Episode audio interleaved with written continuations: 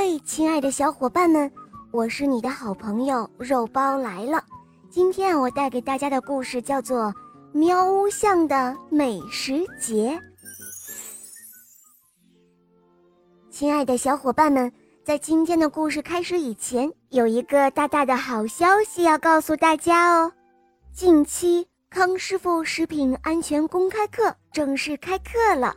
课上讲的全是与营养美味相关的话题，好听极了。这些天，小肉包就听得入了迷。恰好喵屋巷的好味道美食节很快就要开幕了，小肉包摩拳擦掌，跃跃欲试，很想能在美食节上一鸣惊人呢。熟悉小肉包童话的小伙伴们，对小肉包当然是再熟悉不过了。小肉包是一只可爱的猫咪，但它之前可从未亲自动手制作过餐食。这一回，它去菜地挑了一篮子碧绿的青菜，又去鱼塘买了自己最钟爱的小鱼干。回到家后，对食材仔细的清洗，和康师傅方便面一起烹饪，完成了一份美味的大餐。这一切。可都是小肉包在康师傅食品安全公开课上学到的，这也是他自己完成的第一餐。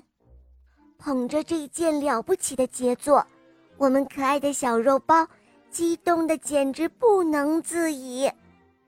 但是很快，小肉包高涨的情绪又低落下来了，因为随着美食节的临近，喵屋巷上不断有新闻传出。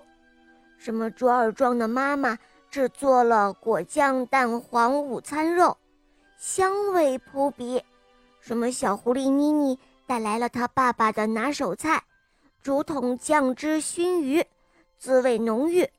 这让小肉包的信心不像之前那么足了。快点儿，小肉包，我们快去品尝美味吧！好朋友小狼在门外叫他：“呃，我。”突然不想参加美食节了，小肉包难过的说：“哦，怎么不想去了呀？”“哎，这是什么味道？好香啊！”